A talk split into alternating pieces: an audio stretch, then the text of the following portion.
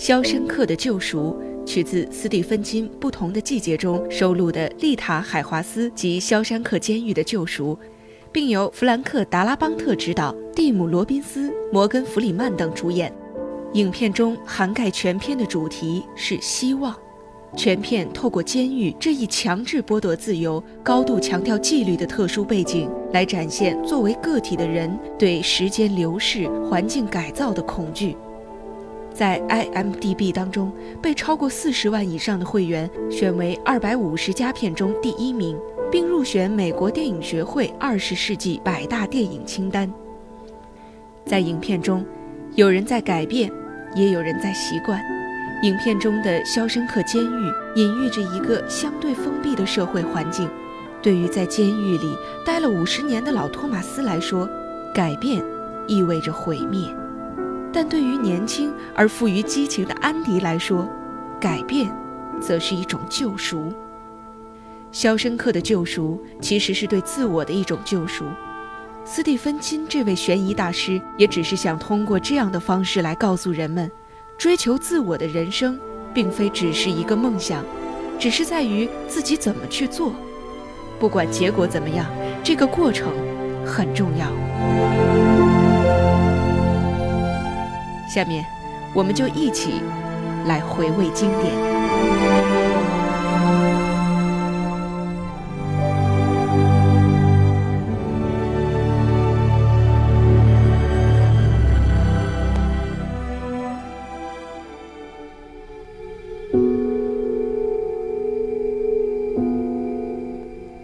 影片《肖申克的救赎》讲述了一个关于希望与救赎的故事。影片有温暖的小溪轻轻淌过，也有稚嫩的花朵悄悄抽芽；有罪恶的罂粟在黑夜绽放，也有漫天的烟火，美的火树银花。安迪含冤入狱的时候，内心如一潭死水，陌生的人世和粗糙不堪的生活，像是万劫不复的深渊，逼着他下跪。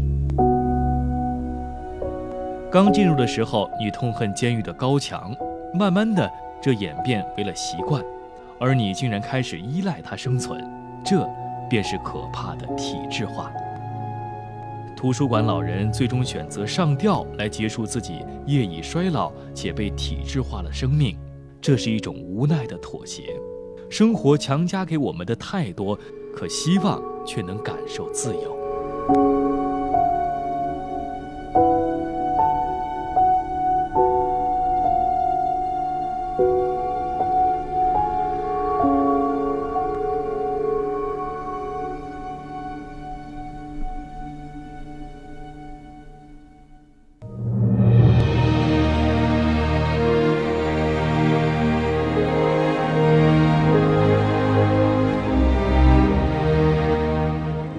安迪生来就是不缺乏希望。当他在友谊和信念的支撑下，忍耐着爬过半英里长的下水道，重新获得新生时，大雨洗刷掉了身上所有的污浊，而安迪也像初来人世的生命般逃离的肖申克，赢得了自我的救赎与成长。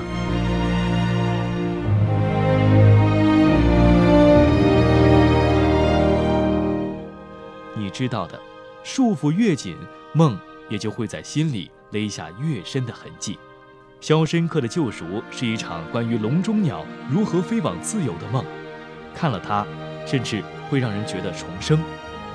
肖申克的救赎显得很积极向上，可如果仅仅积极向上，它也至多不过是一部主旋律影片，单单鼓舞与鼓励，帮不了任何一个人。而影片之所以能鼓舞整整一代人，所靠的首先是真实，其次是梦想。从监狱暴力、狱中同性恋，到笼子里关得太久而飞不出去了的老囚徒，都是那么的真实可信。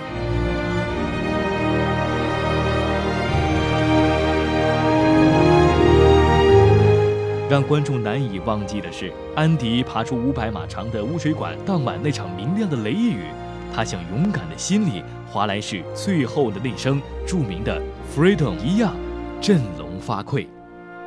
是的，自由。之前的那些最精彩的桥段，比如安迪脸上挂着奇异的微笑，请大家喝酒；比如安迪一手建起泉州最好的监狱图书馆；比如安迪不计后果的让高亢的女声穿透云遮雾掩的层层封锁，响彻云端。这都是对自由的礼赞。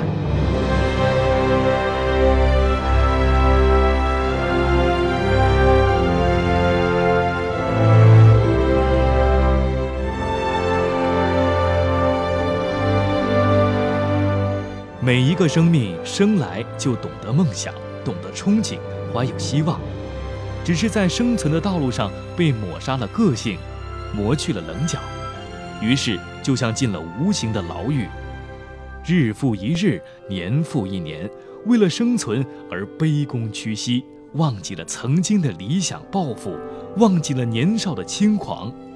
又或者我们想的太多，做的太少，傻傻等待世界为我们而改变，却不曾想过改变自己。希望永远是在的，也许很近，也许很远，但是永远不要失去。相信未来的美好，相信梦想的实现，相信并且行动，不论是自由亦或是其他，终会得到。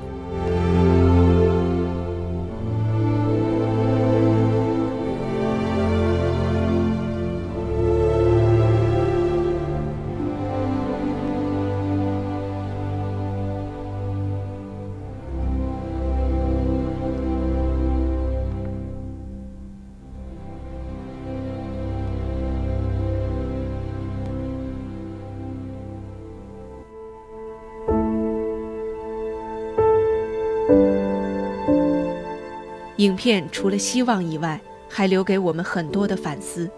不是不能争取到自己梦想的实现，而是过早的臣服于现实的压力。老人伯克斯将近五十年后最终假释，却因为不能适应现实的生活而自杀。放弃，永远比坚持容易。于是，太多的时候，我们放弃去追求看似遥不可及的梦想。幻想着某一天突然就可能实现，然而这样的幻想大多不可能实现。也许有实现的一天，但却发现和我们幻想的大不一样。于是悲观，于是格格不入，于是便放弃了再次出发的勇气。救赎的到底是什么？自由或者梦想，用尽全部力气也要达到。